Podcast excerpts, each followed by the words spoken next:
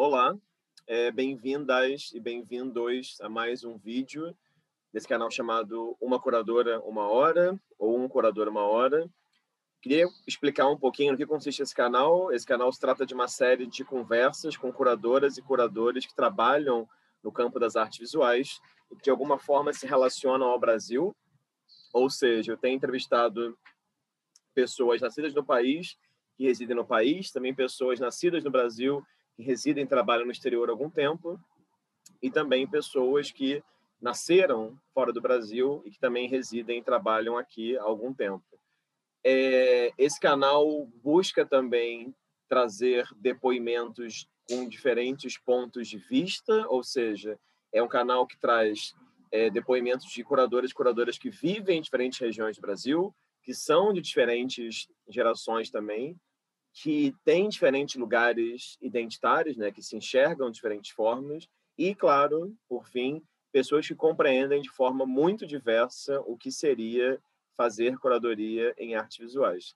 Dito isso, queria agradecer aqui a presença de uma pessoa muito ilustre, está ali do outro lado da câmera, e queria manter uma tradição aqui, que é pedir para ela se apresentar para a gente um pouquinho, para eu começar a fazer algumas perguntas depois.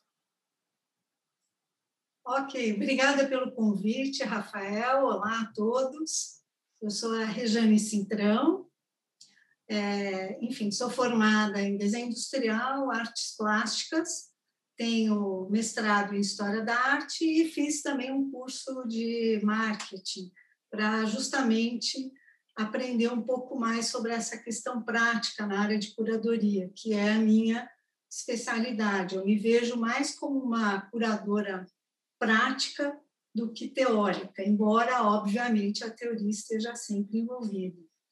É, eu sou uma pessoa, não sou uma pessoa que fica, que gosta de ficar trancada numa sala de pesquisa, ao contrário, adoro praia, jogo tênis, já fiz windsurf, então talvez nesse sentido eu seja uma curadora um pouco fora da curva, né? É, mas eu adoro meu trabalho. Eu nunca pensei que eu fosse trabalhar em museu. Eu estudei desenho industrial porque estava pensando em trabalhar profissionalmente nessa área. Aí eu fiz a faculdade de licenciatura em artes plásticas, conheci o Walter Zanini. Eu tive a sorte, o prazer de trabalhar com pessoas incríveis, como o Walter Zanini, Araci Amaral, Tadeu Chiarelli, Ana Teresa Fabres, enfim, eu tive muita sorte na minha vida profissional de estar ao lado dessas pessoas. E, e aí o Zanini me convidou para ser uh, monitora da Bienal em 1983. E aí eu descobri um mundo novo, uh, que na minha época de formação não existia curso de História da Arte, não se falava em curadoria, e eu tinha uma visão de museu como se fosse uma coisa para pessoas velhas, antigas, né? Então o mundo se abriu para mim graças a esse convite. E aí minha vida profissional eh, teve início com essa experiência como monitora da Bienal de 83 com o Walter Zanini. E acho que essa sou eu. Maravilha, Jane. Obrigado por ter topado participar desse projeto. E queria começar então com uma pergunta que eu fiz para todo mundo que entrevistei até agora, essa mesmíssima pergunta. Eu queria que você comentasse um pouco como que você enxerga hoje em dia, é, olhando para trás, né, claro, a sua relação com uma certa noção, digamos assim, de artes visuais ou de artes no sentido amplo, ali na sua infância e adolescência, né? Como você falou, você fez desenho industrial na FAAP, depois você fez artes plásticas, né? Se eu notei aqui corretamente, você terminou o primeiro curso em 79, se não me engano, o segundo Isso. em 85. Eu queria entender como é que foi antes da universidade, assim, se você consegue perceber, não sei, algum dado na sua família, na sua vivência. É porque eu tenho entrevistado tanta gente, e tem gente que percebe ali uma relação com a música, outros com a dança, outros com o teatro, outros até mesmo com o esporte, com a literatura. Então, não sei como é que você enxerga esse período da sua vida. Olha, é, meu pai é, nunca trabalhou com arte, meu pai trabalhava na área de marketing, mas ele desenhava muito bem. e ele procurou passar esse gosto pelo desenho para a gente, e eu gostava de desenhar, e quando eu era adolescente, eu fiz um curso livre na FAP de desenho e pintura. Então, assim, eu já fui descobrindo, não, fui, não sou artista, uh, graças a Deus, e todos devem me agradecer, porque seria um desastre, mas, uh, enfim, na época, meu pai incentivou isso, mas ele falou, olha, você tem que fazer um curso que te dê uma vida profissional. E naquela época a ideia era se você fizesse artes plásticas, você ia vender quadro na Praça da República, entendeu? Então, é, não existia esse mundo uh, de galerias, de possibilidades profissionais que as pessoas têm hoje, era bem diferente, né, no início dos anos 80. E, mas eu acho que o meu pai me influenciou muito nesse lado, Uh, a família do meu pai uh, tem muita gente na área de música que toca guitarra, violão, mas sempre não profissionalmente, né? Uh, então, talvez de uma maneira muito informal, eu talvez tenha sido envolvida nesse mundo artístico, graças a, a essa convivência, né, com a música. Meu pai ia muito, né? É, minha mãe também sempre gostou muito de música, mas também não, não seguia a área musical, né? Eu acho que não era a minha praia. E, e foi assim que eu descobri o, o mundo da, da, arte contemporânea, né? Que para mim foi muito legal. Uhum. E queria que você contasse um pouquinho, então, também sobre é, essa, essas duas experiências que correram de forma paralela, né? A sua formação em artes plásticas pela FAAP e essa experiência de fazer a monitoria da Bienal em 83, que você começou a apontar Isso. aí, né? Então, eu queria, enfim, te perguntar como que foi essa formação, né? Você estava ali estudando e você é parte também, a gente pode dizer, do que seria a geração 80, né? E como é que foi participar dessa Bienal ali inicialmente como monitora também? Então, é, foi assim que eu percebi um mundo novo e que eu poderia ter uma profissão na área de artes que não fosse artista, né? E, e eu fiquei encantada com isso. É, na FAP, como eu falei, eu, eu, estudei na FAP numa época que tinha os melhores professores, era o Zanini, Regina Silveira, Júlio Plaza, era só professor 10, assim, a gente tinha ateliês práticos para gravura, para fotografia, né? Aliás, o, a minha escolha do Blow Up tem muito a ver com isso, que eu fiquei feliz de ver aquele filme. E, enfim, foi um, se abriu um mundo novo para mim, graças a, a, essa experiência com artes plásticas na FAP, porque depois do desenho industrial eu resolvi fazer o que eu queria mesmo, né? E e, paralelamente, eu trabalhava como professora de inglês na Pink Blue. Depois, eu trabalhei como secretária executiva na Nordon Indústrias Metalúrgicas. Mas aí eu conseguia ficar assim seis meses e estava bom para mim. E, enfim, então a Bienal me mostrou a possibilidade de ter uma vida profissional ah, dentro desse mundo da arte que não fosse ser artista, né? Uhum. E, enfim, eu acho que foi isso. Eu acho que a, a não só estudar na FAP, e na minha época estudavam a Leda, o Leonilson, a Conca, tinha uma turma grande, eu não fazia parte desse grupo, porque eu fazia só as matérias ah, de licenciatura, pedagógicas. Mas eles estavam na minha sala, né? Quem estudou comigo foi mais é, é, o José Espanhol Ana, e outras pessoas, mas eles estavam na mesma época na FAP. E a FAP era um mundo muito diferente do que ela é hoje. Era assim, você tinha ateliê no meio da, fa, da, da faculdade, você entrava em um ambiente descontraído, né? Era, ele te convidava, você tinha grafites do Alex Valauri, pintados nas paredes, né? Ele também estudava lá. Hoje em dia, se entrar na FAP, é aquele mausoléu de, de granito, mármore, sabe? Assim, eu acho que a faculdade perdeu muito é, a essência dela, né? enfim. Então, esse mundo se abriu para mim e, e eu descobri uma profissão que eu podia seguir, né? Uhum, uhum. É assim. Agora, que que, eu queria te perguntar um pouco o que, que você lembra dessa, dessa Bienal de 83, assim, porque, se eu não me engano, posso cometer um erro aqui de, de historiador, mas eu, eu, entrevistei recentemente a, a Berta Sichel, e, se não me engano, Sim. a Berta, ela fez a parte do vídeo dessa Bienal de 83. Sim. E, então, eu não sei, assim, ela contou as memórias dessa Bienal, de como foi super importante para ela. Então, eu fiquei pensando como que você, né, agora quase 40 anos depois, né, como é que você lembra dessa Bienal também? Então, é, ela era uma Bienal super multidisciplinar. É, então, tem muita gente que fala de multidisciplinar hoje. Essa Bienal, o Zanini já era um curador multidisciplinar, né? ele era muito ligado à área de vídeo, tinha vídeo, tinha vídeo-texto, tinha instalação, uh, teve uma performance do Ben Vautier, do grupo Fluxos. Era assim, eu me lembro bem dessa área do grupo Fluxos, o Ben Vautier, a inauguração, ele passou dormindo, tinha uma cama, ele tomou comprimido e as pessoas visitavam a Bienal e ele, o artista estava lá dormindo no, no, meio do espaço.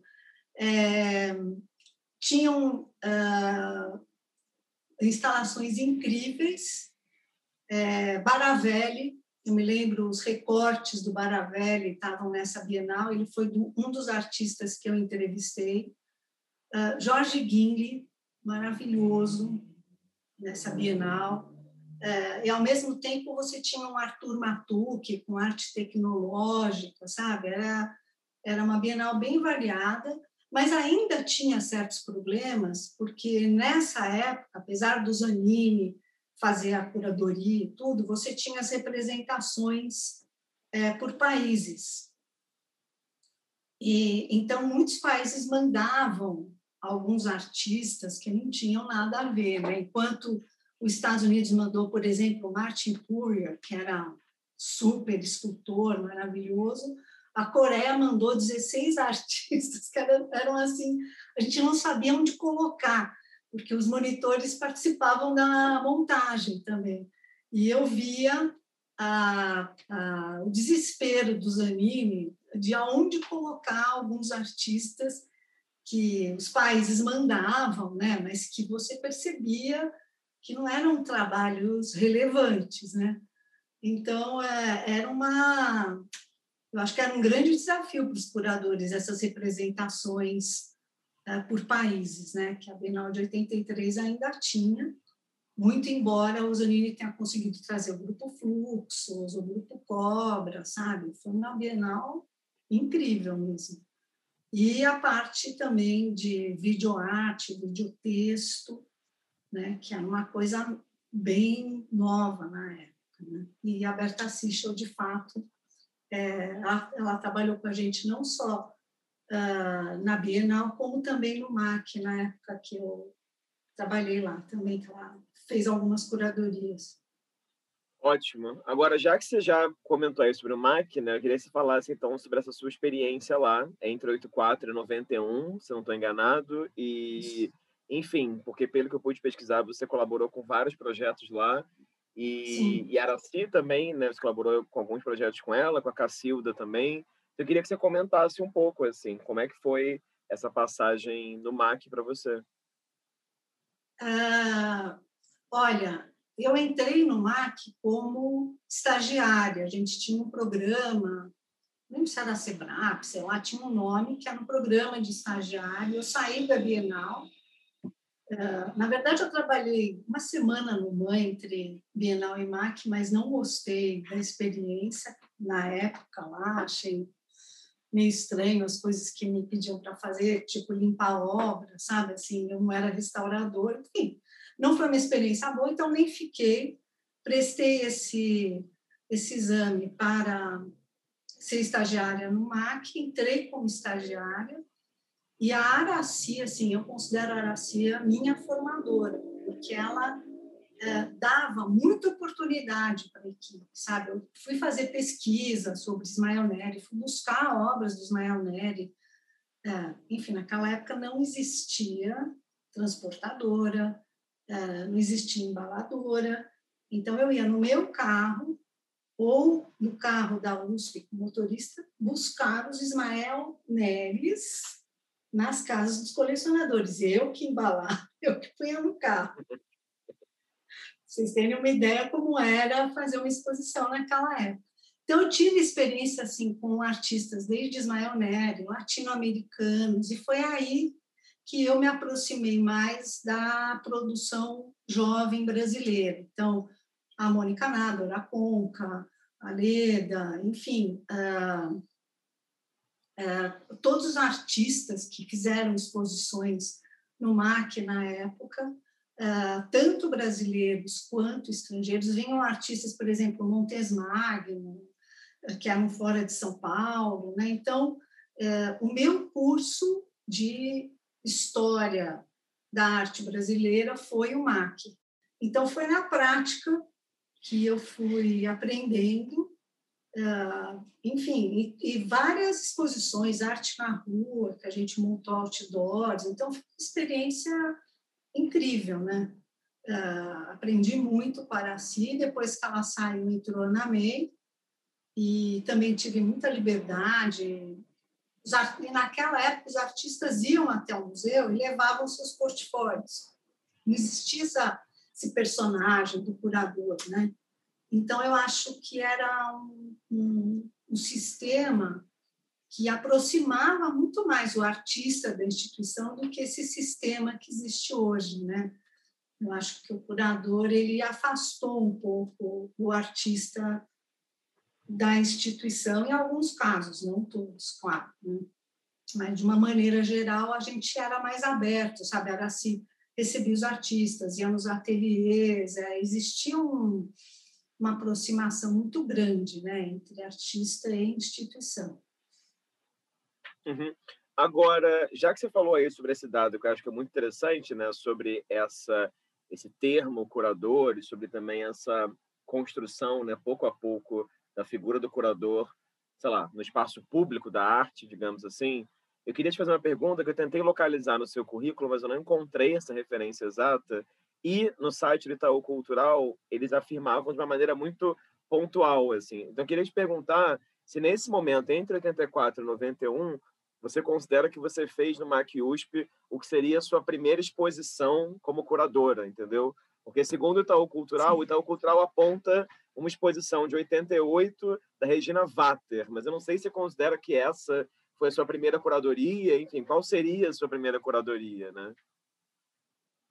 Olha, na verdade não foi minha curadoria essa da Regina Mater, mas eu, como todas, eu participei. É, a, a, é, como eu falei, não existia essa palavra curadoria, mas eu fazia essa, é, essa esse link né, entre o artista e a instituição. Montei uma exposição do, do Cristo, a Jean-Claude no MAC, na época da Ana May, e, e, quem falava com os artistas, quem trocava as coisas era eu. Né? Na Bienal, a gente fez Bob Wilson, e era o João Cândido que, que convidou Bob Wilson, mas eu que ficava falando com os produtores, a parte prática. Né? E, enfim, a, primeira exposição que eu fiz mesmo no, no MAC, que foi uma curadoria minha, foi minha junto com uh, o Paulo uh, Figueiredo, que tinha galeria, e o Paulinho, que trabalhava com ele, foi o Madame Schender, que tem até uma matéria de jornal falando da época, né? Mas eu uh, é gozado, né? Eu tenho um certo receio de ficar falando, eu fui curadora da exposição da Mirachem, no 80 não sei quando, sabe?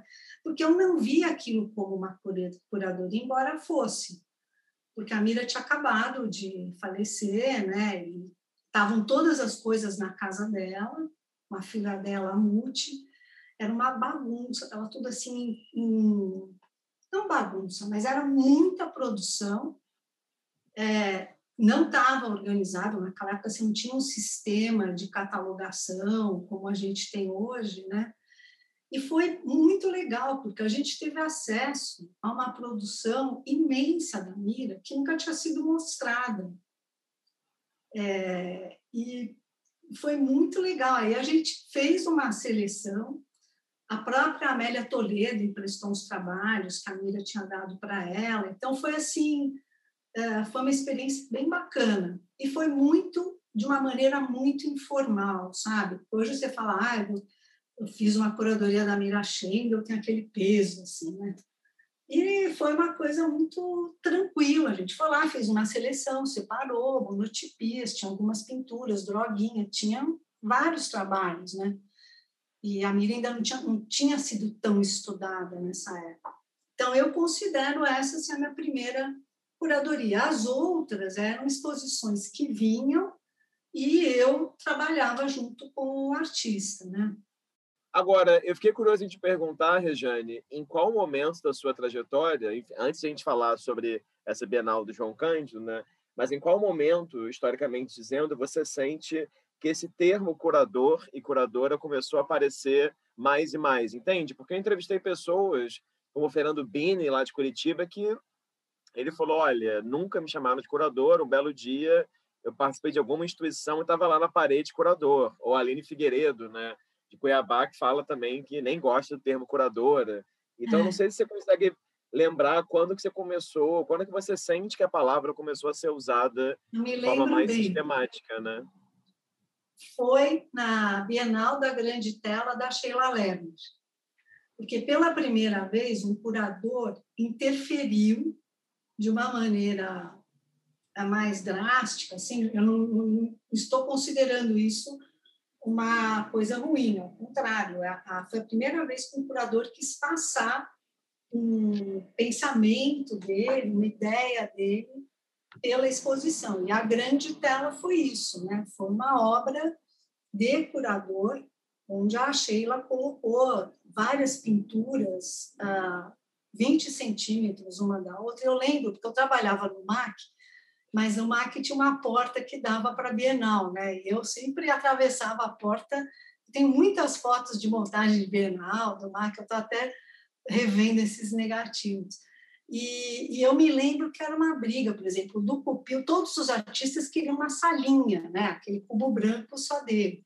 E aí, aí a curadoria tirava da salinha e punha na grande tela. Então, estava Nuno Ramos, o Fernando Bará, enfim, Casa Sete, né, em geral, alguns artistas estrangeiros também, porque, enfim, era uma maneira crítica, não crítica negativa, né, da curadora de falar dessa produção de pintura que estava sendo retomada né, na, na, década de 80.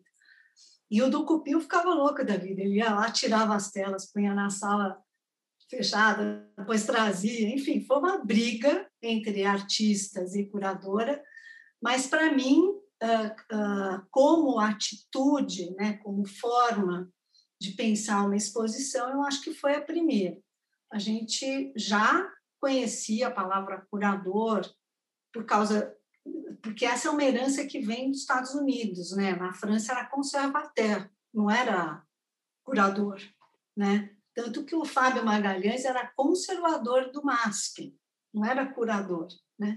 Então, eu acho que os anos 80, especificamente com a Sheila, é, nessa atitude né, de pensar o espaço, de passar um pensamento uh, na monta durante a montagem, na forma de mostrar as obras, eu acho que foi, para mim, a primeira vez que eu pensei numa curadoria. Aliás, tem um texto da Araci dessa época que ela foi, foi, ela deu uma palestra no MoMA em Nova York e ela fala, o título do texto é uh, O Curador como Estrela. Então, é, é um texto bem legal, porque ela compara o curador a um diretor de cinema. O curador passa a ter um poder tão grande né, que ele é, pode ser comparado a um diretor de cinema. Né? Ele tem esse poder. Então, acho que é mais ou menos dessa época, para mim. Né? Ótimo.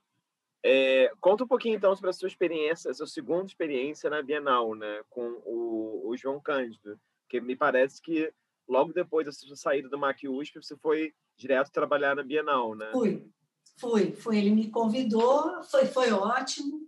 É, eu nunca fui uma pessoa de ficar muito tempo no mesmo lugar, sabe? Eu sinto que é, não está sendo bom para mim. Nem, eu acho que você tem um, um período que você pode colaborar com a instituição. Né? Não acho produtivo uma pessoa que passa a vida na instituição, enfim, é a meu, minha forma de ver. E eu achei que ele já tinha dado lá no, no MAC, é, inclusive eu tinha ganho uma bolsa, eu fui para Nova York, trabalhei no Brooklyn Museum, foi super legal. E na volta eu falei, acho que eu quero fazer uma coisa diferente. Aí o João Cândido estava montando essa Bienal, que foi super polêmica. Ela foi colocada em juízo, porque naquela época existia uma comissão que analisava os trabalhos. E o João Cândido decidiu retomar aquela ideia das primeiras bienais. As primeiras bienais, todo mundo podia se inscrever. Eu me lembro que eu fazia a FAP, eu mandei trabalho meu para a Bienal, veio com R atrás de recusado. Né? E, e aí o João Cândido resolveu retomar essa ideia, né, de todo mundo pode se inscrever. E a Maria Bonomi, se eu não me engano, e o Carlos, não me lembro sobre o sobrenome dele, uh, entraram na justiça contra essa atitude. Então, a Bienal estava sob juízo, a comissão não podia escolher os trabalhos, porque estava sob juízo, mas mesmo assim, continuou-se o trabalho uh, secretamente, né? Uh, E, e foi, foi, foi feita a seleção de artistas por essa comissão.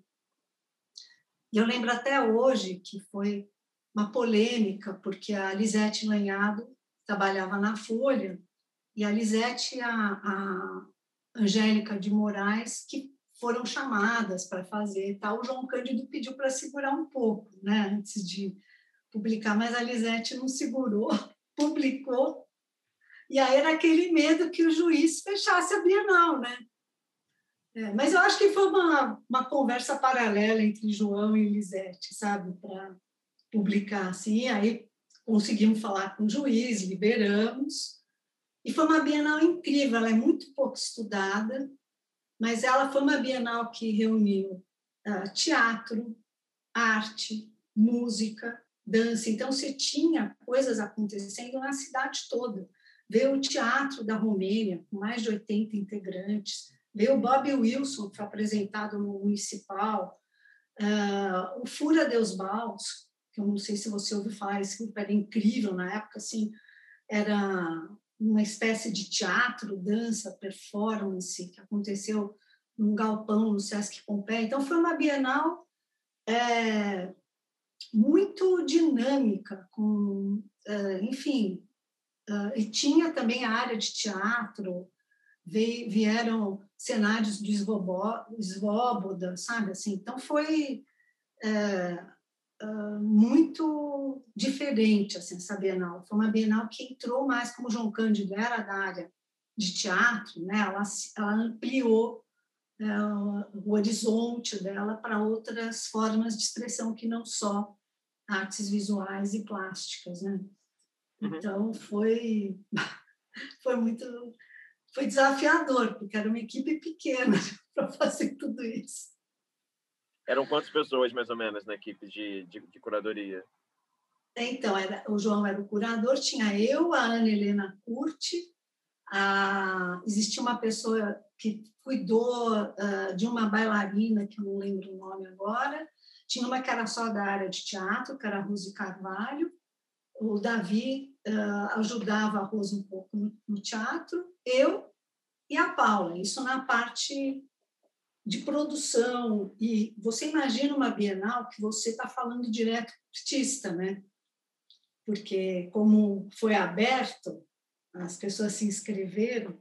Por exemplo, existe, no, se você olhar o catálogo, tem um trabalho do Jeff Koons, mas o Jeff Koons não mandou o trabalho. Então, assim, mas foi o primeiro catálogo uh, colorido, o Rico Lins que fez o design do catálogo.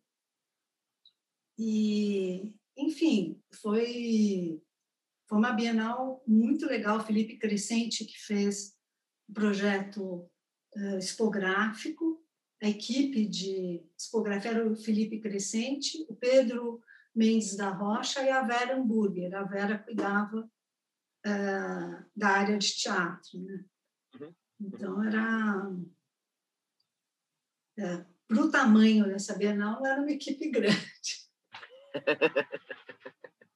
é. Agora, Rejane, depois da Bienal, então, é, se eu não estou enganado aqui, logo no ano seguinte você começa a trabalhar no MAN de São Paulo e passa uma temporada longa no MAN, né? entre 93 Isso. e 2005, mais ou menos. Dois, 12 anos. Pois é, então eu queria que você contasse um pouco assim, é, sobre a sua experiência no MAN e sobre alguns projetos que você lembra de ter participado lá também. Tá.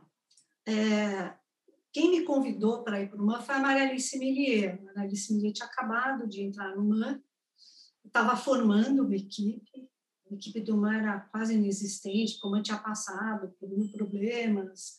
A história do MAN é do MAN de São Paulo, ela é conturbada, né? já perdeu o acervo por MAC, enfim. E aí eu, ela me convidou, eu obviamente aceitei, e foi um grande desafio, assim, porque a gente tinha, a instituição não tinha muitas condições. Eu me lembro que eu levei o meu computador de casa, um computador, um desktop, e para a gente fazer a catalogação das obras. Né? A Marilúcia, Marilúcia Botalho, que é uma grande museóloga, tinha feito em fichas, né? E essa, esse período com a Maria Alice foi assim uma, um aprendizado de museologia porque a gente é, eu cataloguei tudo no meu computador e que por sinal quase que queimou porque eu liguei na tomada e lá era 220 eu não sabia enfim mas tudo bem deu certo é, nós tiramos todas as obras que estavam na, na reserva técnica reserva técnica tinha um, uma forma de guardar as obras que era totalmente errada eram umas prateleiras as telas ficavam todas empilhadas e encostadas assim. Chamamos o Júlio Moraes, tiramos tudo, colocamos todas as obras na área expositiva. O Julinho, que era que é restaurador, criou um sistema usando as mesmas prateleiras, uh, dividindo com nylon, né, as obras. E, e, a partir disso a gente conseguiu pedir é, um dinheiro para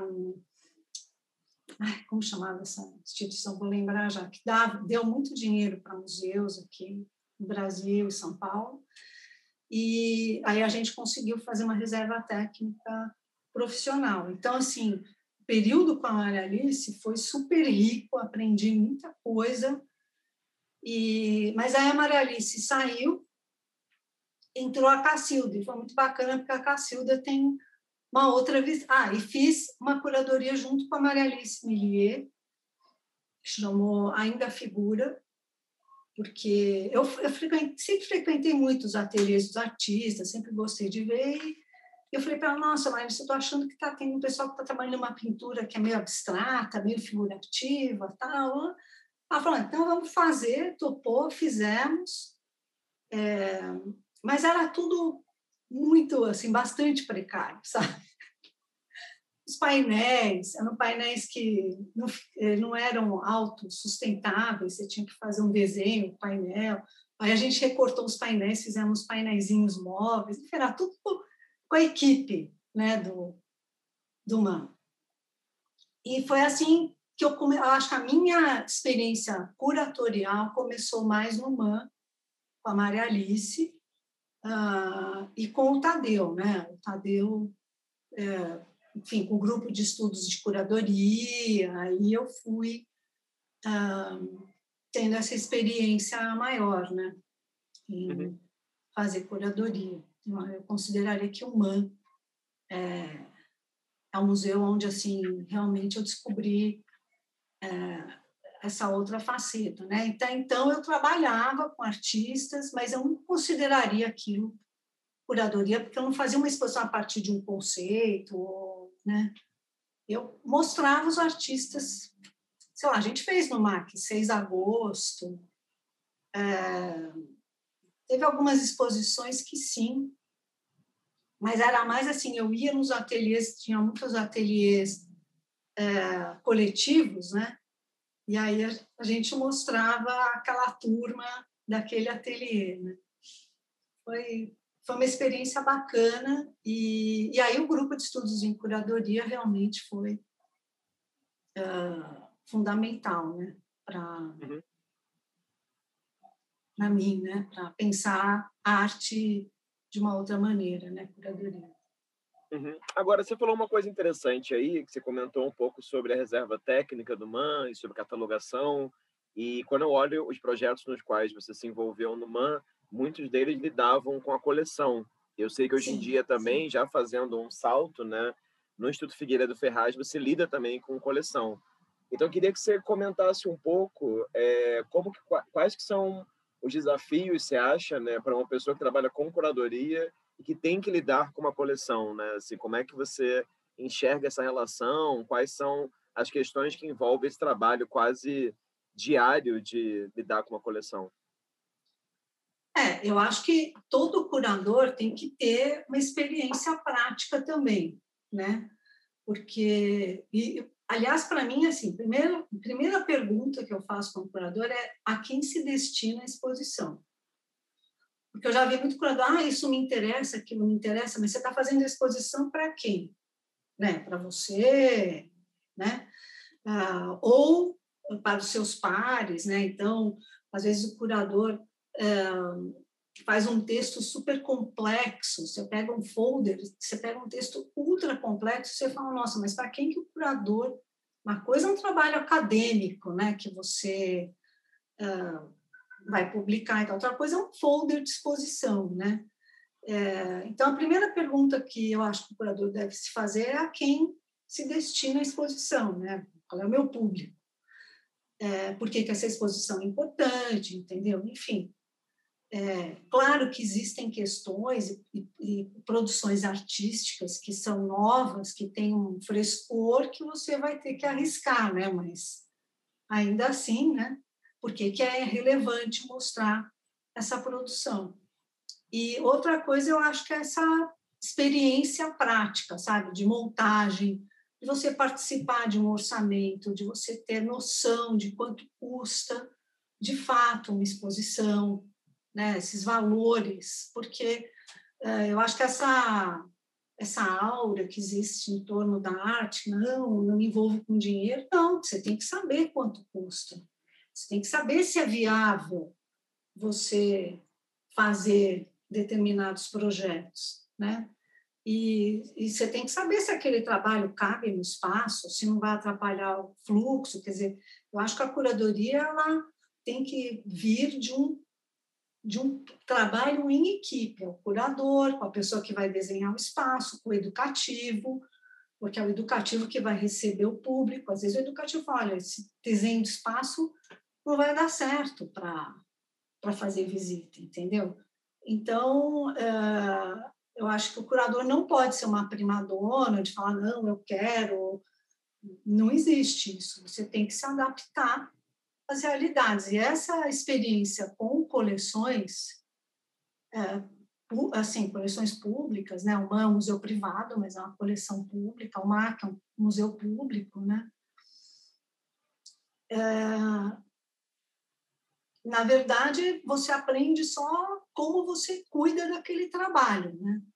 Quando você está no museu, você está ali para uh, apresentar o trabalho da melhor maneira, cuidar do trabalho, né? Embora existam trabalhos impossíveis de serem preservados, né? Principalmente arte contemporânea. É... Inclusive, assim, eu fui numa exposição no New Museum que chamava The Big Nothing, e, em Nova York, e a exposição não tinha obra de arte as obras de arte eram instalações no espaço, não tinha um pozinho na esquina, no canto, na escada tinha um entalhamento, outro. Então, assim, você fala, mas se alguém quiser comprar esse trabalho, né? A arte contemporânea, acho que ela traz essa, essa questão, né? quem trabalha com uma coleção tem que preservar, mas existem trabalhos que é, você não tem como preservar, né?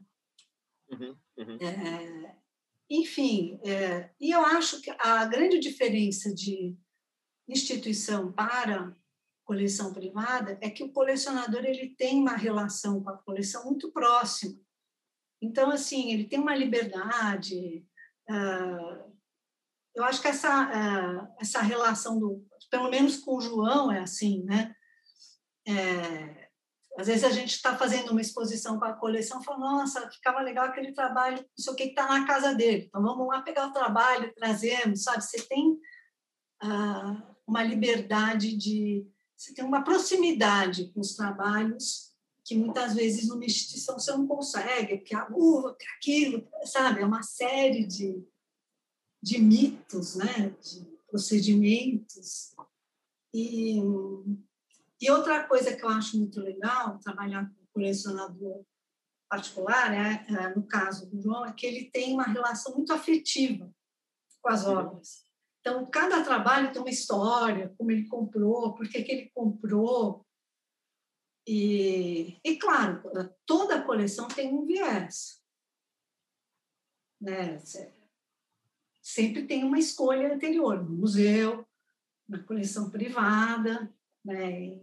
quando você faz uma curadoria dentro dessa coleção, existem certos é, limites, né?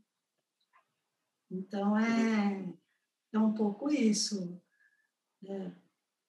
Mas eu acho assim, é, tudo tem um limite, né? Por mais liberdade que você tenha numa curadoria, você tem limite no que você pode mostrar. Uhum. Não é, é mais ou menos isso. Uhum. Agora, outra coisa que me chamou a atenção, quando eu olho os seus projetos do MAN, me parece que algum, você se envolveu em alguns projetos que diziam respeito à fotografia. E quando Sim. eu olho também sua trajetória como um todo, se eu não me engano, tem uma exposição do Caio Reisevitz no CCBB, é, tem outros projetos que têm a ver com fotografia. Então, eu fiquei curioso em te perguntar é, como que é a sua relação com a fotografia, né? Assim, né? Como é que surgiu essa relação? É, enfim, com, como que é também pensar curadorias que dizem respeito a trabalhos de fotógrafos, né? É, eu sempre gostei muito de fotografia, né? Não por acaso eu me apaixonei por blow up, né? E quando eu fiz FAP, a gente tinha um laboratório onde a gente ampliava fotografia, né? E, e eu me entusiasmei, eu achei sensacional. Eu comprei câmera naquela época, mas nunca trabalhei como fotógrafo. Para mim, o importante era registrar o que estava acontecendo uh, do jeito que dava.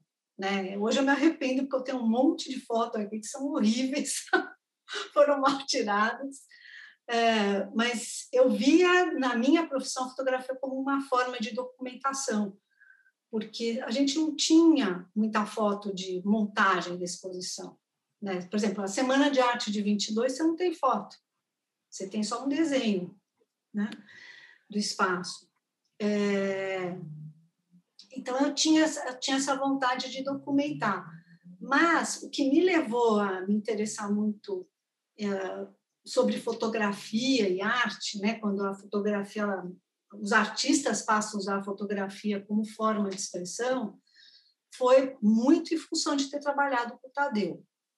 Porque o Tadeu já vinha com essa pesquisa e, claro, o dia a dia, a gente no museu e a coleção do MAN cresceu muito uh, durante a, a, a, época do Tadeu, ele conseguiu muitas doações, conseguimos projetos para comprar obras e cresceu muito uh, esse, uh, essa produção artística que envolvia a fotografia de alguma forma.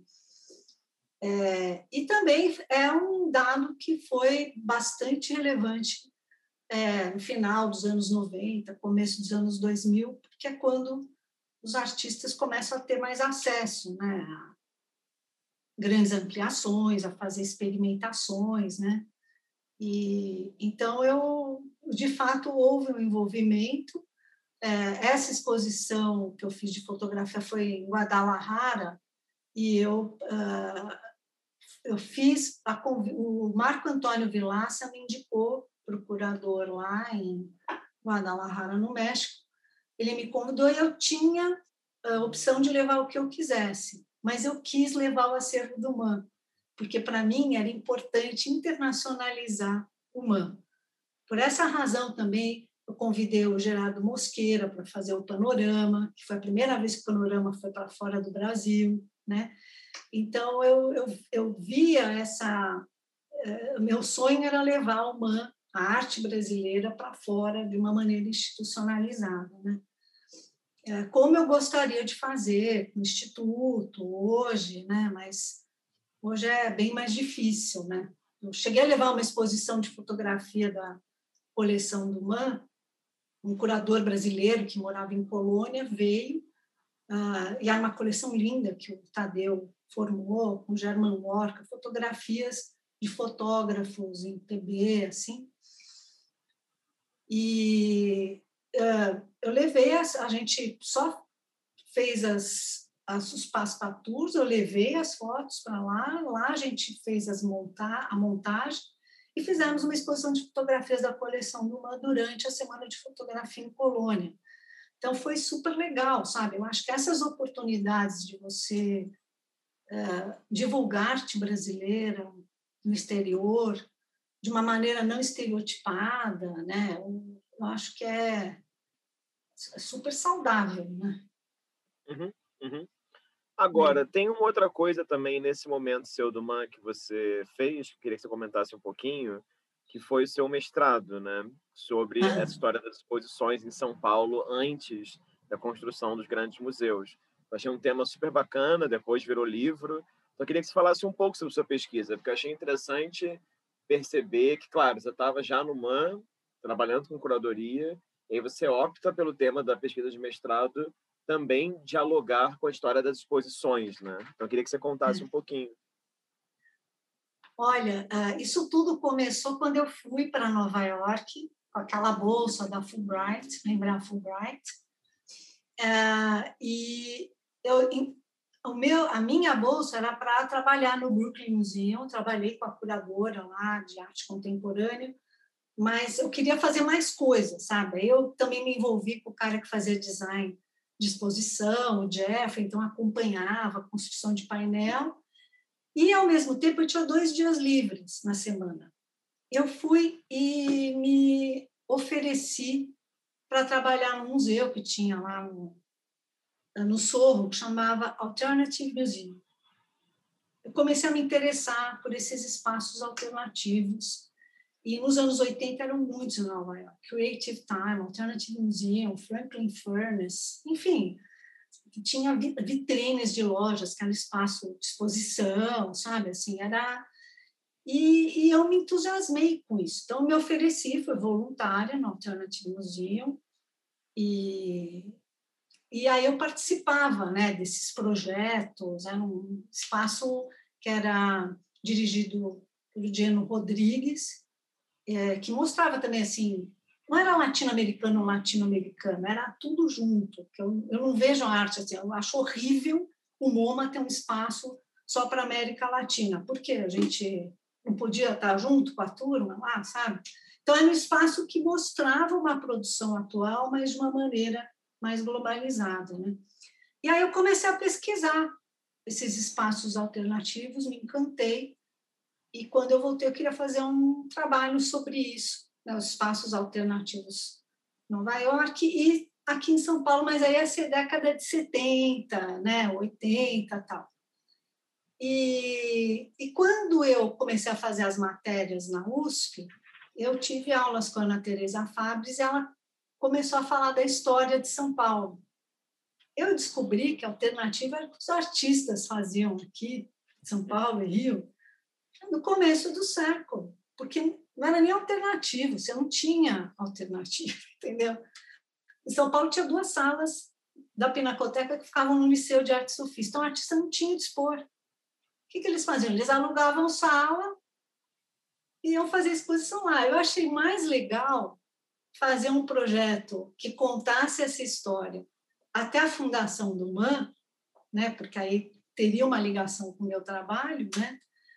Mas aí a Araci achou que era um período muito longo para fazer, desde o início do século até 49, né, 48. Então eu, eu fiz até a inauguração da Casa Modernista, que para mim também ah, é incrível, né? O cara usar um projeto arquitetônico de design, mobiliário, arte. É, então eu achei era uma instalação gigante, né? Era um pavilhão de Inhotim, só que modernista. Né? Uhum. E aí foi assim, foi. Ah, eu acho que a minha vida é muito ao acaso, sabe? Eu não faço um, um projeto. É, as coisas vão acontecendo e, e, vão dando formato, né? Uhum. Mas foi assim.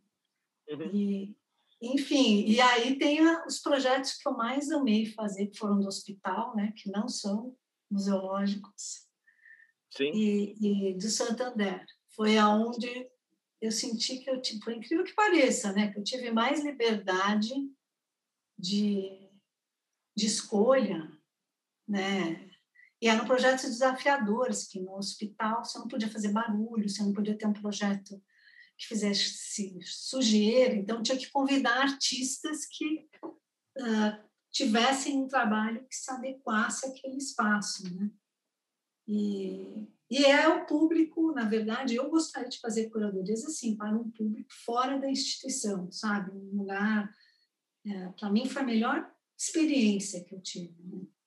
As não conta um pouco, conta, conta um pouco sobre elas, então, porque, enfim, eu, é, acho que é super bacana e me parece também que tantas experiências na Torre Santander quanto no Espaço Cultural Complexo Hospital Edmundo, eh, Complexo Hospitalar Edmundo Vasconcelos, não é isso?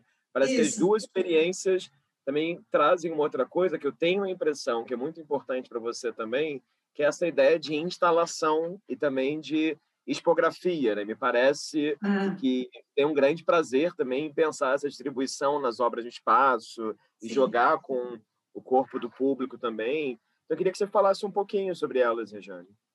É, é para mim, curadoria é isso, né? É o espaço, né? É, eu sou uma arquiteta frustrada, para falar a verdade. Quando eu entrei em desenho industrial, eu tinha prestado FAO e Mackenzie, mas não conseguia entrar. No Mackenzie, por causa de física, e que eu, eu era péssima em exatas, e na FAO, porque era muita gente. Né? Eu não consegui. Eu prestei na mesma época desenho industrial na FAP, e aí foi a opção que eu segui. Né? Mas eu sempre quis uh, estudar arquitetura. Né? Era meu sonho, achava isso incrível.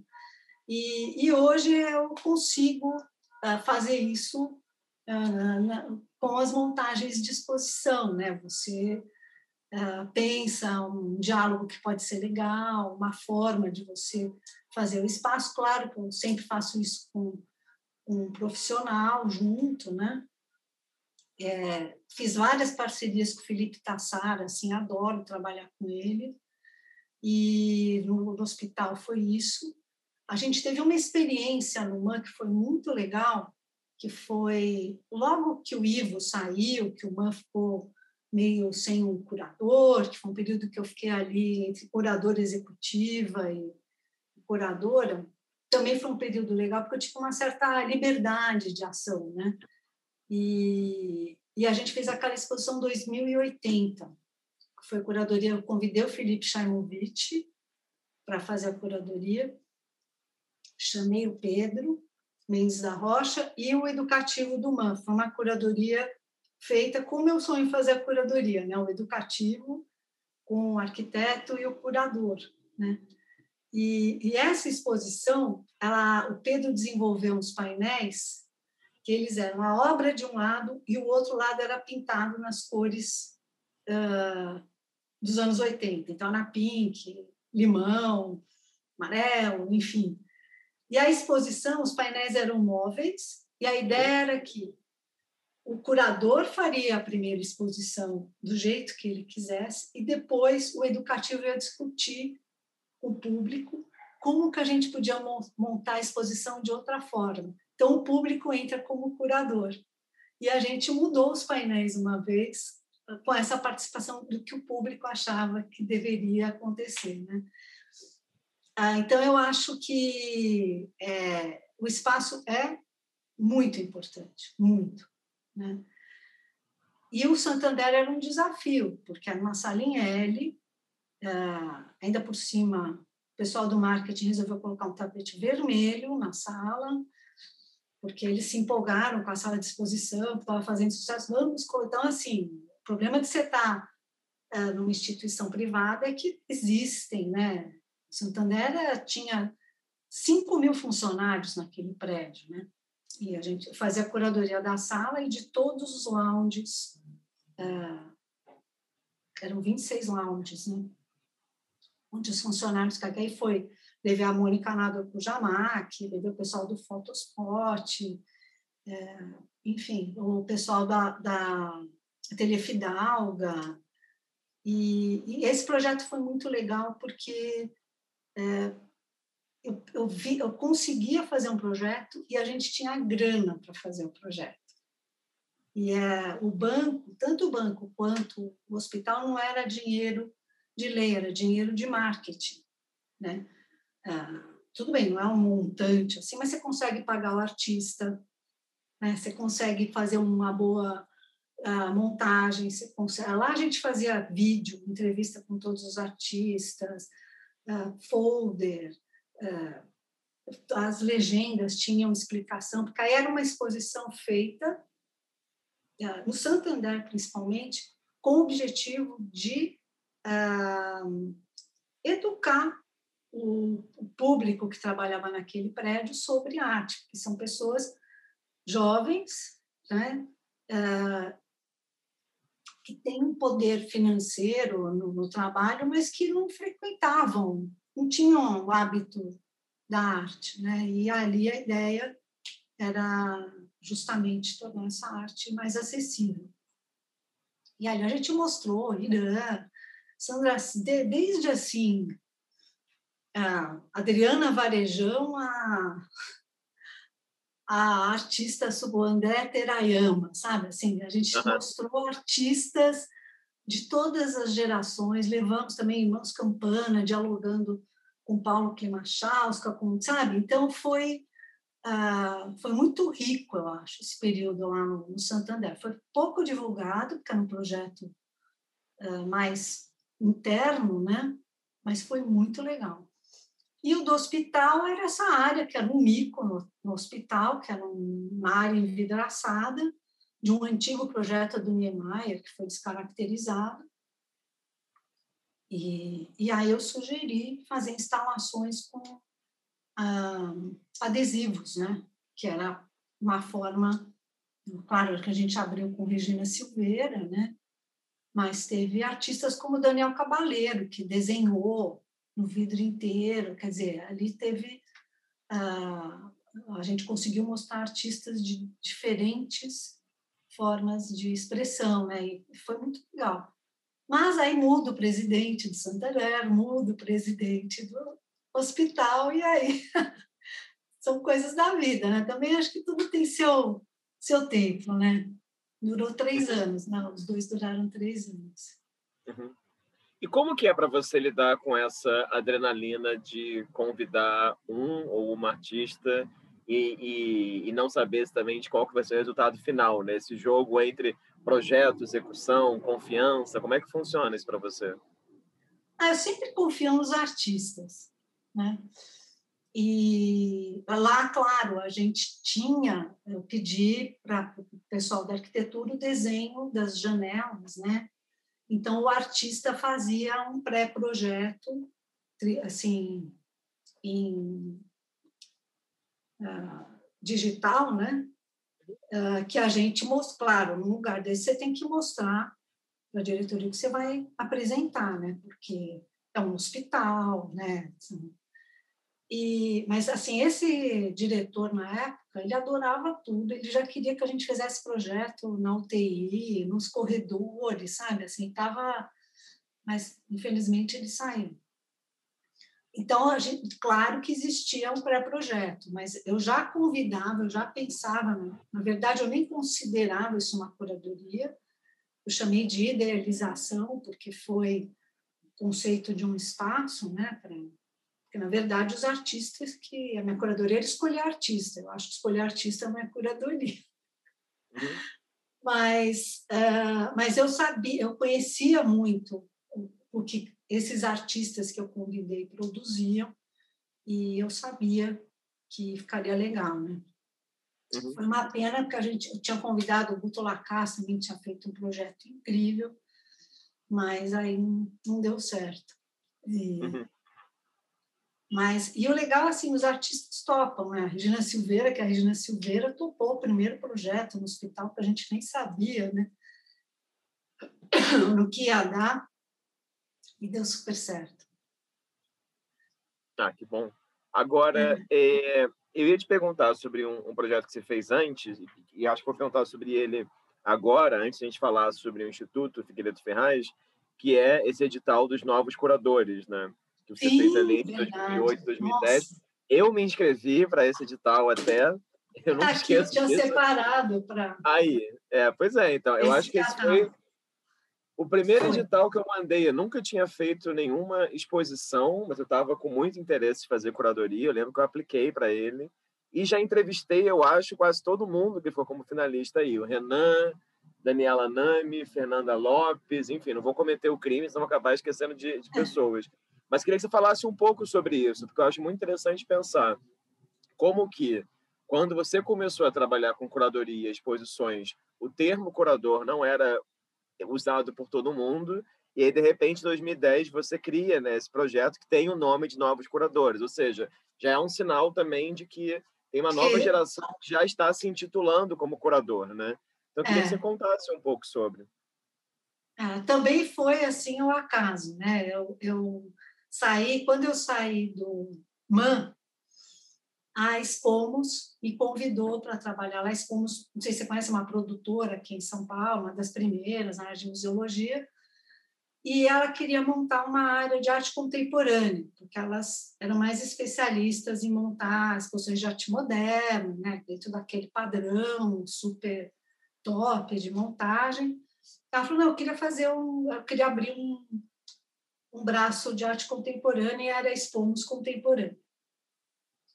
Então, minha, minha função lá era criar projetos de arte contemporânea, convidar curadores tal. E eu percebi, primeiro a gente convidou, a gente teve um projeto no Centro Cultural Banco do Brasil, lá em Brasília, que era fazer um jardim de esculturas, naquela área árida lá, que é um e, e aí eu falei, nossa, quem que a gente podia convidar? Né? Então, na época eu pensei assim, a Maria Alice Mirier, mas eu falei, um jardim de escultura, com escultura, num, numa área árida, que não tem nada, vai ficar estranho. Aí eu pensei no Felipe Chaimovic de novo, porque o Felipe tinha um projeto grande de estudos de jardins, ele estudou Versailles, eu falei, ah, ele vai ter uma solução legal.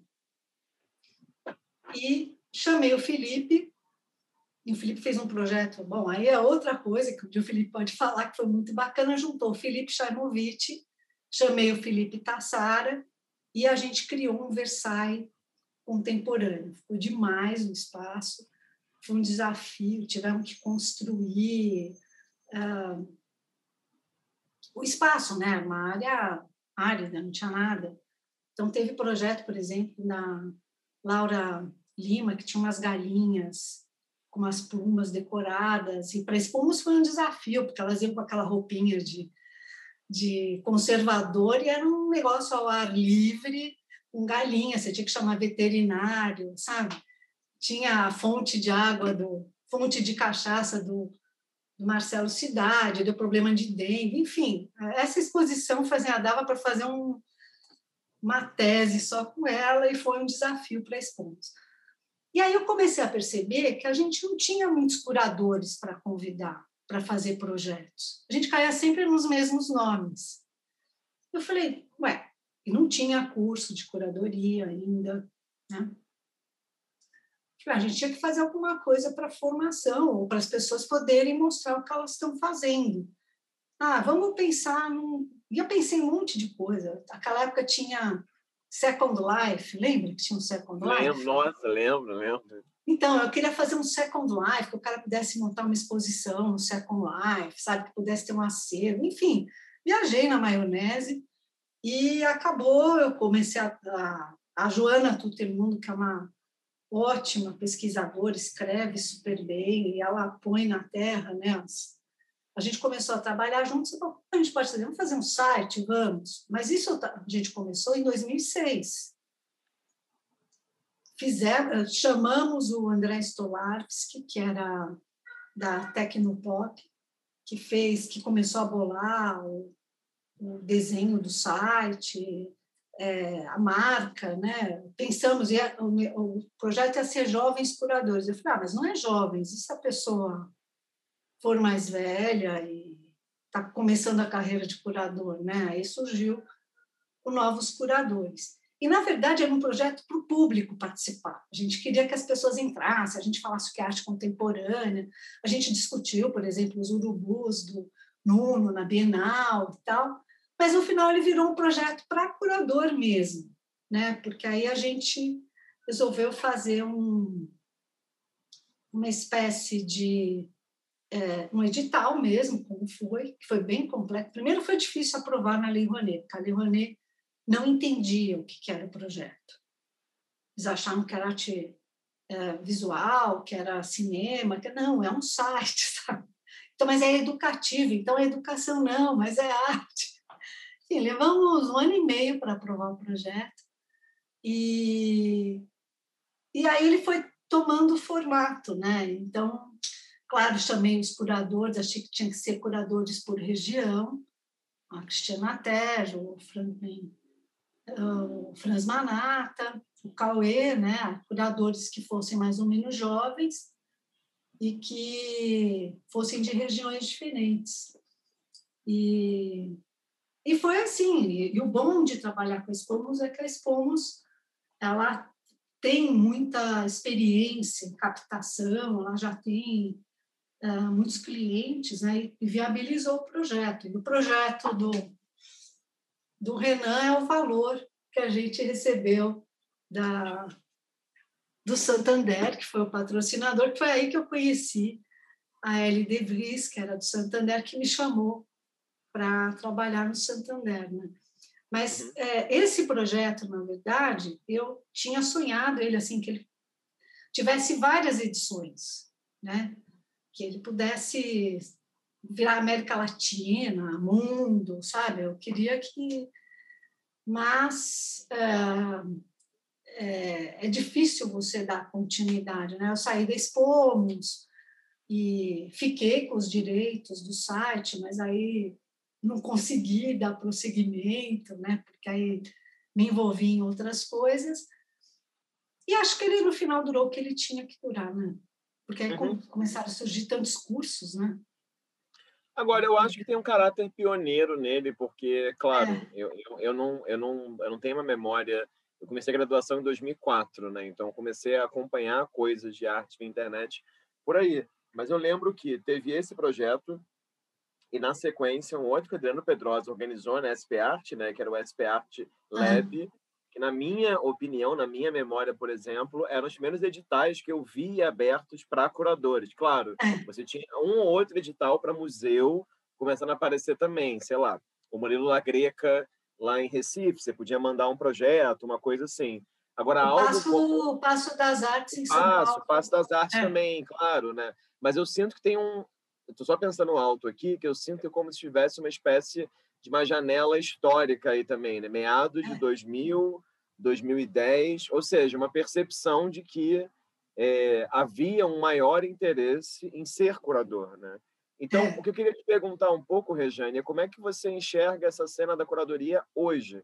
Porque hoje eu sinto, depois de entrevistar também tanta gente de diferentes idades, eu sinto um polo quase oposto. Pessoas que entram na graduação já para ser curadores e curadoras, ou pessoas que nem passam pela universidade, e, mas já dizem que são, porque também, enfim, por várias razões, né?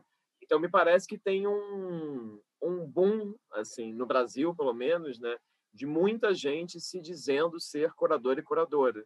Então, como é que você enxerga isso, né? Olha, eu acho que a palavra curadoria foi muito banalizada, né? Porque eu vejo assim, ah, fulano fez a curadoria da loja. Falei, bom, nesse sentido, quando a gente vai ao supermercado, a gente faz uma curadoria também, você está escolhendo, se a, se a questão da curadoria é escolha, compras no supermercado é uma curadoria. A roupa que eu estou vestindo hoje é uma curadoria. Então, assim, eu acho que foi muito banalizado. É, começou, isso que eu falei, nos anos 80 começa com essa uh, aura em cima do curador, né, esse poder, e acho que é isso que as pessoas buscam hoje. Né? É, eu acho assim, essa curadoria fácil, né, ela não vai durar muito. Eu acho que ela está. As pessoas podem até fazer curso, dizerem que são curadoras, né? Mas eu acho que isso não, não vai ter um, um sucesso muito longo, né? E as, as pessoas com quem eu trabalhei, que eram grandes pesquisadores, né? Os Mene, Araci, Tadeu, não, eram, se intitulavam curadores, né? eram historiadores, pesquisadores. Né? E, enfim, eu acho que está havendo uma grande banalização né, da, dessa área curatorial. Né? Uhum. E, e eu sinto um pouco a falta da época em que as instituições eram mais próximas dos artistas, sabe? Que você não tinha esse poder né, de uh, comandar, de escolher e de ditar, né? E também acho que as galerias de arte uh, adquiriram um poder um pouco grande na área de curadoria, na, na, na hora que os curadores selecionam os artistas, né? E acho que isso começa muito com a SP Arte, que eu acho foi ótimo ter surgido a SP Arte, acho que sensacional, mas também acho que as feiras não vão durar muito mais, não. Acho que tudo tem um, um tempo, né? Essa é a minha visão.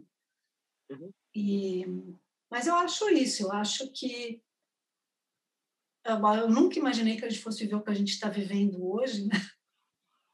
Então, acho que é. os curadores vão ter. Essa exposição que eu fiz agora no, no Instituto mostrou muito isso, porque a gente montou a exposição, fizemos texto, tudo, e a gente teve que se adaptar, né?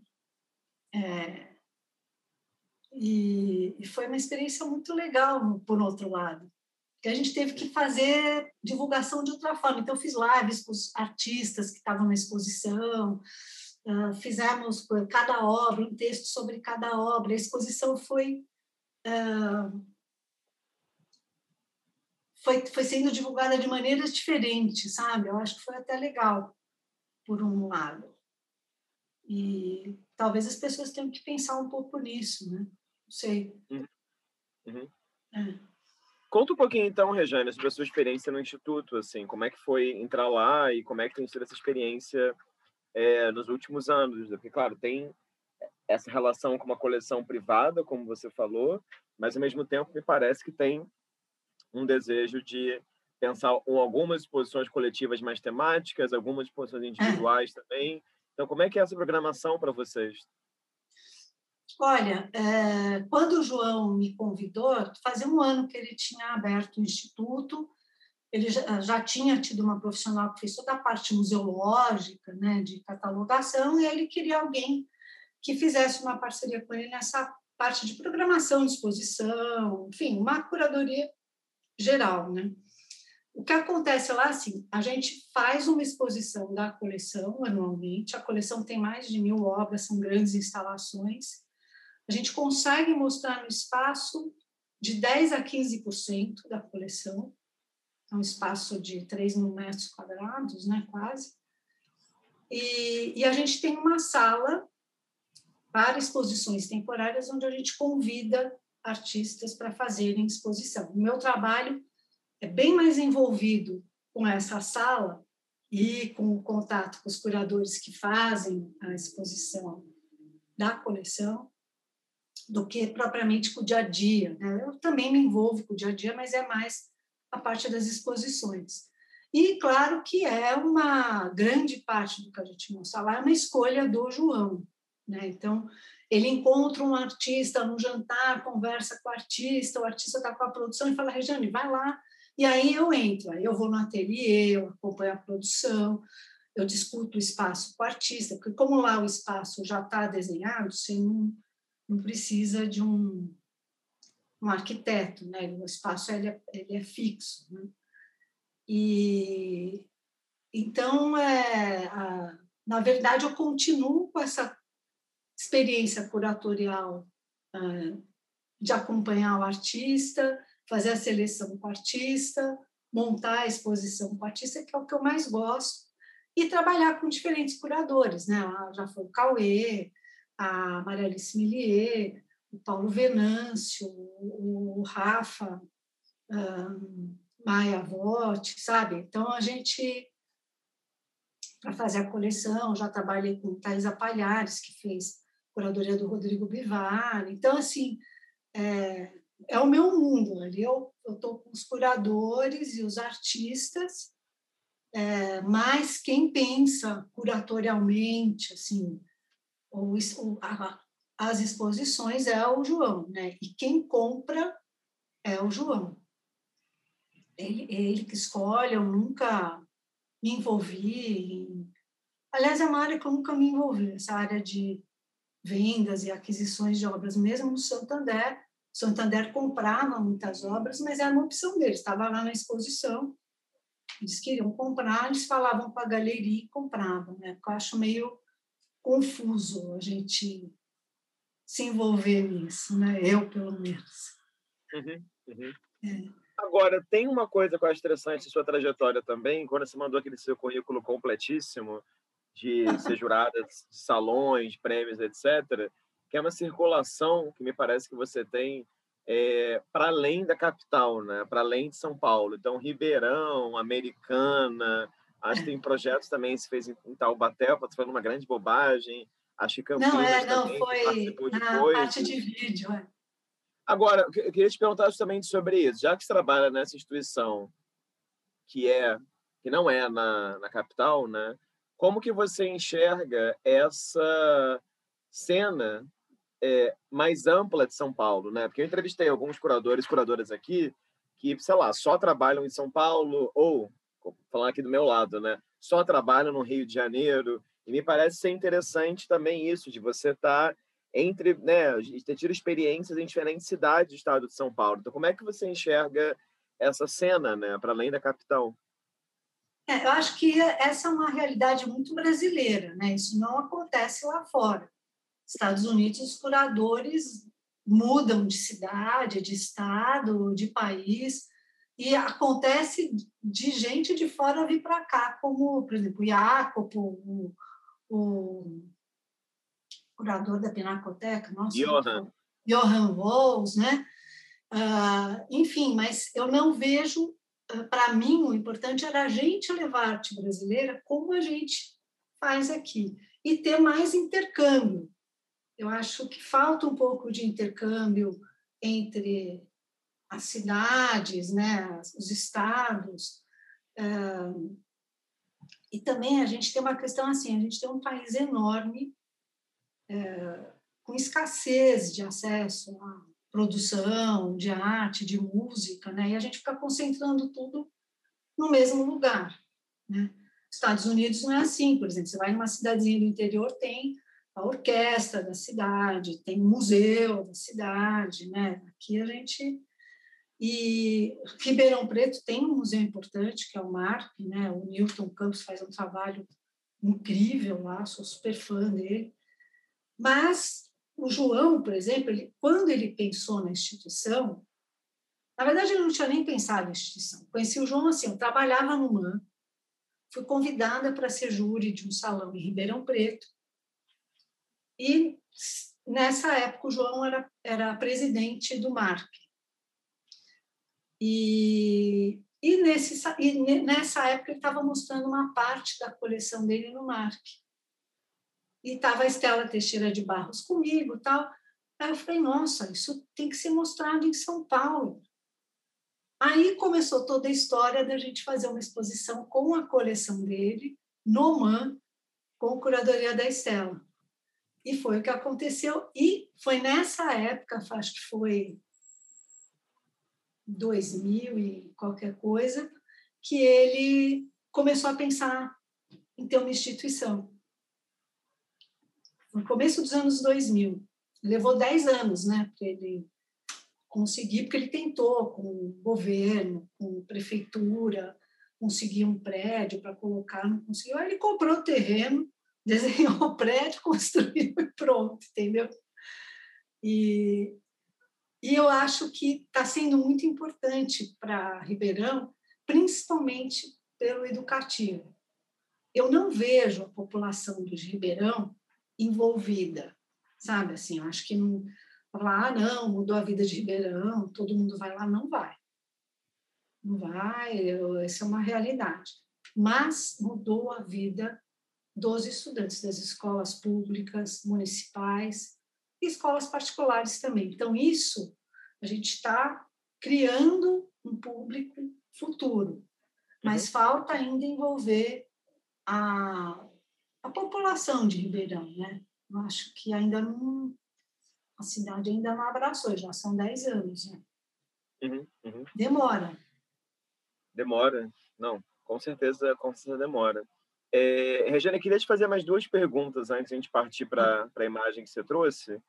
Uma delas, queria que você comentasse um pouco sobre esse livro que acho que você organizou no ano passado, né, sobre arte nos anos 80, porque Sim. eu achei muito interessante, é, exatamente, você organizar esse livro e, claro, você também ser uma pessoa da geração anos 80, né? Assim, então, eu queria te perguntar como é que foi esse processo de organização.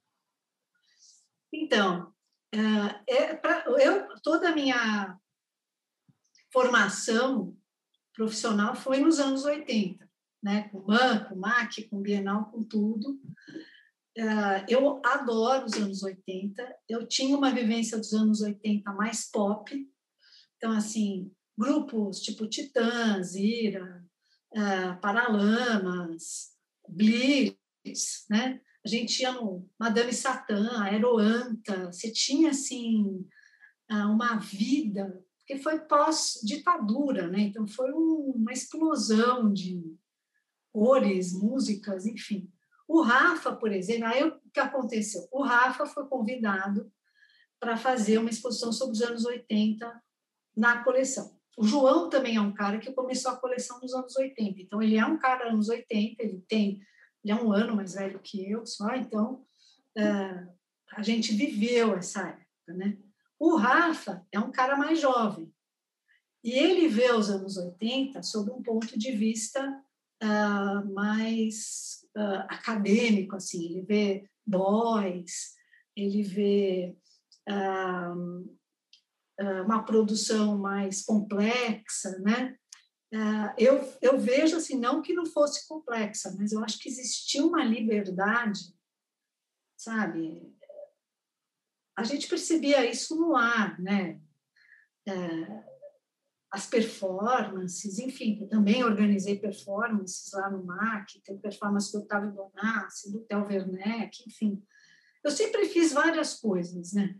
Então, era performance, era, tinha o setor de vídeo que eu organizei lá também, a videoteca. E, então, eu acho assim, os anos 80, para mim, tiveram uma visão, sabe? Para outras pessoas, outra visão, né? E, e o João tem um pouco essa visão que eu tenho, né? E quando o Rafa fez a exposição, é, Faz tempo que eu falo, gente, a gente tinha que fazer uns textos sobre as obras da coleção, né, para as pessoas terem acesso tal. Aí o João falou assim, ah, e se a gente fizesse uma publicaçãozinha com alguns textos, né? Falei, ah, tá bom, né? Vamos pensar. Uh, convidei a Margarida Santana, que é uma super pesquisadora, ela já fez coordenação editorial comigo de vários livros no, no MAN, e aí a gente se animou. E o que era para ser um, uma publicaçãozinha, né? virou um livro com mais de 40 textos, porque o que, que a gente fez? A gente tinha que estabelecer um critério, que textos que a gente vai selecionar.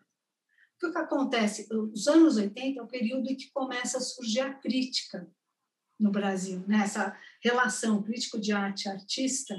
Claro que existia nos anos 70 também, mas nos anos 80 isso toma um peso maior. Tem uma produção muito grande de catálogos e folders de exposição, e esses textos um pouco se perderam, né? alguns deles. Então, nosso critério foi selecionar textos que falassem, que tratassem de obras que estão na coleção, mas não a obra especificamente. Por exemplo, tem obras que participaram de uma determinada exposição que estão na coleção, então a gente seleciona esse texto.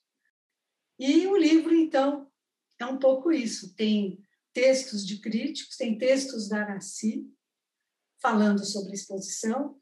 Aí tem, por exemplo, a Sheila Lerner escrevendo uma crítica sobre a exposição da Araci, o Casimiro falando sobre a exposição, a Araci escrevendo sobre a exposição da grande tela da Sheila, sabe? Então, existe essa, esse link entre alguns textos. E tem textos de artistas também, do Cildo, do Milton Machado, enfim. É, então, é um livro... E aí eu fiquei com problema pelo seguinte, esse livro, é, enfim, é, os autores cederam os textos, né? eu e a Margarida cedemos o nosso trabalho, e aí a gente não tinha dinheiro para imprimir. Quem fez o desenho gráfico foi o João, com a, a Vivian Cavazima, que trabalha no Instituto, e, e aí o João ficou doente. Aí o que, que eu fiz? Eu resolvi pedir para as galerias, fazer um pool de galerias para impressão. E o Eduardo Leme, falei com o Eduardo, o Eduardo é uma pessoa muito legal, muito aberta, e ele me ajudou. A gente conseguiu o dinheiro e imprimimos o livro. Só que agora a gente não pode vender o livro. Tem que distribuir.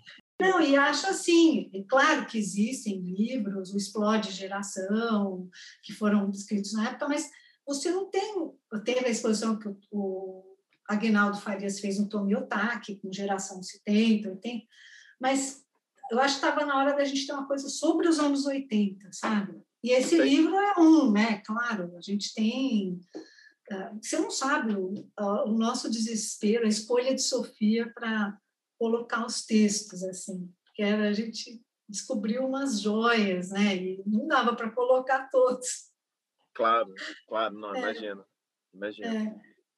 Regiane, queria te fazer uma última pergunta, já que a gente falou tanto sobre espaço, sobre expografia, sobre esse teu prazer nisso que você chama de prática, né, de fazer a exposição ali em loco.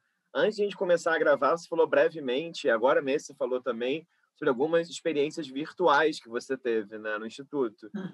Então, eu queria comentar, já que você está aí rumo, né, digamos assim, aos seus 40 anos também, né, como, trabalhando Tô. como com curadoria, desde a monitoria lá da, lá da Bienal. Eu queria que você comentasse um pouco como é que você enxerga também esse momento em que muitas instituições, galerias e artistas estão cada vez mais dados, devido à pandemia, é claro, a exposições virtuais. Né? Como é que é isso para você como curadora? Né? Assim, quais são os prós e contras, digamos assim? Olha, é, eu acho que uma, um trabalho só deve ser mostrado virtualmente se ele foi feito para ser visto virtualmente. Então, assim, vídeo ou um projeto que é digital, um computador, sei lá, eu acho que sim. Mas eu acho que você pode ter ah, projetos digitais que ah, ajudem a divulgar a exposição real, né? Mas eu não acredito assim é, que a pessoa deva perder experiência de ver um trabalho ao vivo, sabe, uma pintura. Você pode ver virtualmente, mas você não vai ver o trabalho. Você vai ver uma imagem do trabalho, né? E eu acho importante esse processo de virtualização para ajudar na divulgação, né, e para ajudar a discussão. Você pode colocar uma imagem, escrever um texto sobre aquela imagem, chamar as pessoas para falarem sobre aquela imagem, mas as pessoas têm que ver o trabalho como ele foi concebido, né? Uma pintura não é virtual, virtual né? Uma instalação, você entrar numa instalação né, que você sente cheiros, uh, sons, sensações, pode ser que no futuro tecnológico a gente consiga isso, né? E também eu acho importante a, a presença do outro, né? Quando você vai num espaço, você tem as outras pessoas. Eu acho que essa esse contato, mesmo que seja de longe, é importante. Às vezes você está vendo uma pessoa olhando uma obra, você observa que ela está vendo de um jeito, um comentário que uma pessoa faz sobre uma outra obra do seu lado, sabe? Eu acho que essa essa experiência, eu acho que ela é, ela é muito difícil você conseguir é, substituir, né? Por isso que eu acho que o, que o Second Life não deu certo, né? Mas o Second Life hoje seria um sucesso, todo mundo em casa. É, tem, tem outros Second Lives, como Instagrams e, é. e, e, outras, e outras coisas.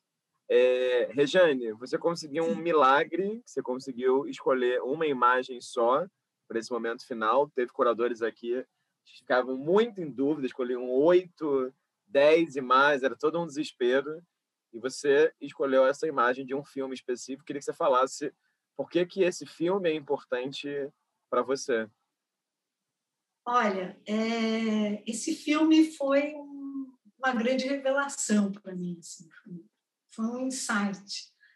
Porque eu assisti ele, eu era adolescente ainda, né? Seja 15, 16. E Blow Up, assim, ele é um filme que, para a época, ele já era um filme bem ah, diferente, né? E eu acho que esse filme me abriu a cabeça para muitas coisas. Assim. Primeiro, porque tinha a, a, história toda do processo, da fotografia, que ele vai ampliando. É um filme que ele mistura um pouco é, crime, né, com uma questão mais poética, e ele é meio fala um pouco sobre a vida, né? E, e esse final do filme é, ficou muito gravado para mim, porque são esses uh, personagens, né? Uh, jogando uma partida de tênis sem raquete e sem bolinha. E o personagem principal vai lá, ele começa a ver isso, ele é, não vê isso como um jogo de tênis, até que uma bolinha cai fora né, da quadra, eles olham, bolinha é, imaginária, né? Cai fora da quadra, eles olham a bolinha caindo e, teoricamente, ela cai perto dele. Aí ele vai lá, pega o que seria a bolinha e devolve. E aí começa o som do tênis, da bolinha de tênis, né? E, e eu acho que isso tem muito a ver com arte, né? E com a vida mesmo, que muitas vezes a gente não está vendo ou percebendo o que está acontecendo. A gente acha que está vendo uma coisa, mas na verdade existe outra coisa por trás daquilo, né? E acho que essa é uma uma boa lição para você olhar uma obra de arte, para você, é, enfim, ouvir uma música, né? É, a gente sair um pouco né, dessa obviedade do dia a dia que a gente vive hoje, né? Que é tudo padronizado, é, enfim, é, banalizado, né? A imagem, fotografia banalizou muito, né? Com Instagram, né? Uma coisa assim, grandes fotógrafos estão passando fome, né? Porque todo mundo se acha um super fotógrafo. Com certeza. E não é bem assim, né? Então, e quando você é... viu esse filme pela primeira vez mesmo? Então, acho que eu tinha uns 15 ou 16 anos. Esse filme é de 67. Eu devo ter visto ele ah, anos 70, assim, quando uhum eu já estava me envolvendo mais com arte, talvez um pouco mais de 15, mas foi um filme que eu vejo sempre e eu adorei, porque o Zé Augusto fez a curadoria do Márcio Galan lá no Instituto, E na palestra dele, ele mostra esse filme, que eu acho que tem muito a ver com o trabalho do Márcio Galan, né? Essa coisa que está ali, mas não está ali, é um espaço, mas não é. É e aí ele mostrou esse filme e uhum. quando você falou foi a primeira coisa que me veio à cabeça. Ah, então vou mostrar isso. Não, ótimo. E curiosamente, é, a primeira vez que eu vi esse filme foi com 15 anos no ensino médio, Nossa. fazendo um, tra um trabalho da escola. É um filme também que eu nunca esqueci. Então, foi ótimo você falar sobre, sobre ele, com certeza. Eu acho é, que esse é um filme atemporal, né? Sim, sim. Acho que quando você é adolescente, você vê esse filme, ele é muito estranho, né? E aí muito. você fica tentando, entre largas aspas, entender de maneira clássica, narrativa, linear, é. ação é. e consequência. E o filme te embaralha, tem uma relação com a imagem. E no final, eu lembro, eu, eu nunca esqueço que, na verdade, eu fiz um trabalho sobre era uma pesquisa sobre filmes que representam jornalistas e fotógrafos. E aí eu lembro que eu ah. escrevi mais sobre esse filme do que todos os outros. E meu professor na época falou, tá vendo? Esse filme tem alguma coisa que te abalou, né? Porque você teve uma reação... É.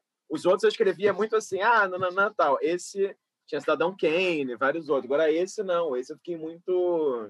Eu não entendi, na verdade, né? Assim, não, claro, eu também não, porque na época eu também não sabia o que era o processo fotográfico, porque eu fui entender depois. Então, eu não entendi o que, que ele estava vendo naquelas fotos que ele ia ampliando, sabe? Era um, tudo era estranho para mim.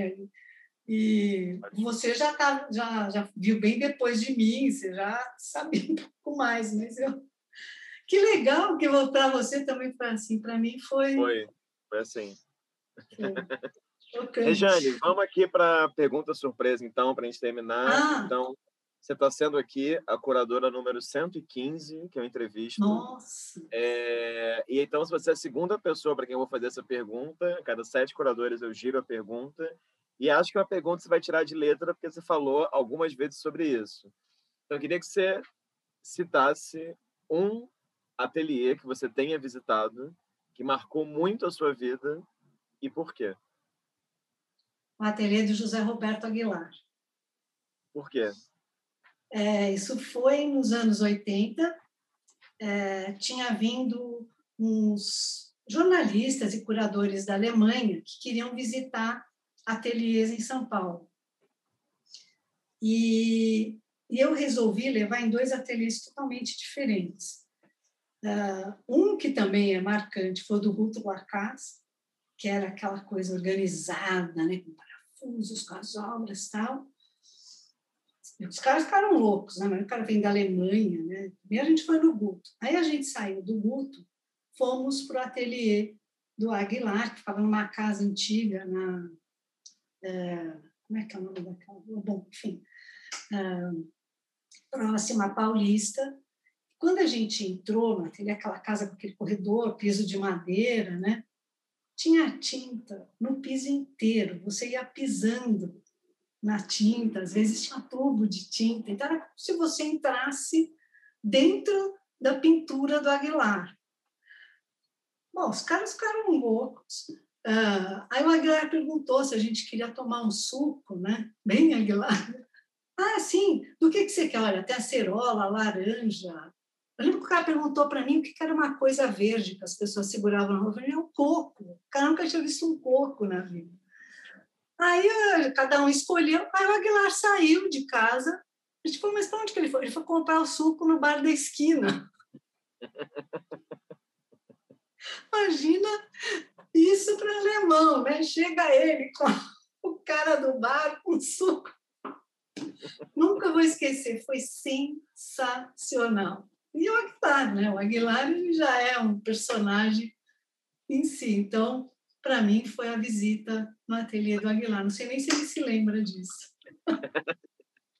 Rejane, ótimo. É, queria te agradecer muito por ter participado com essa entrevista. Foi muito, não sei, muito bacana saber mais sua trajetória e, e ligando os pontos e também te escutar agora, até porque a gente nunca fez isso, né? Pessoalmente, a gente conheceu muito rápido, né? Tipo, oi, tchau, assim. É. Então foi bom trocar essa ideia. Então, eu queria só, não sei, te parabenizar pela trajetória como um todo e também agradecer, né? Porque eu acho que é isso, assim. Acho que você criou muitos projetos que possibilitaram que outros curadores de outras gerações, da minha inclusive, é, tivessem espaço. Então fica aqui o, o agradecimento e a admiração. Nossa, muito obrigada. Eu fiquei super feliz de saber que você se inscreveu para Novos Curadores. Sensacional. Não, sensacional. E que Glow Up foi um filme importante na sua vida também. Muito legal. Temos algo em comum. É, então é. me manda seu endereço, hein? Vou te mandar vou te depois. Mandar. Vou te mandar. Bom, é, para quem assistiu essa entrevista até aqui via YouTube ou quem escutou em algum dos podcasts, essa é uma conversa com a Regiane Cintrão, curadora que vive em São Paulo. A gente agradece aí sua presença virtual e lembra que nesse canal, nesse momento, já vem ter, enfim, mais de uma centena, não sei, mas pelo menos dezenas de entrevistas com curadoras e curadores com histórias muito diferentes e com desejos muito diferentes também. Então é isso, muito obrigado e até uma próxima.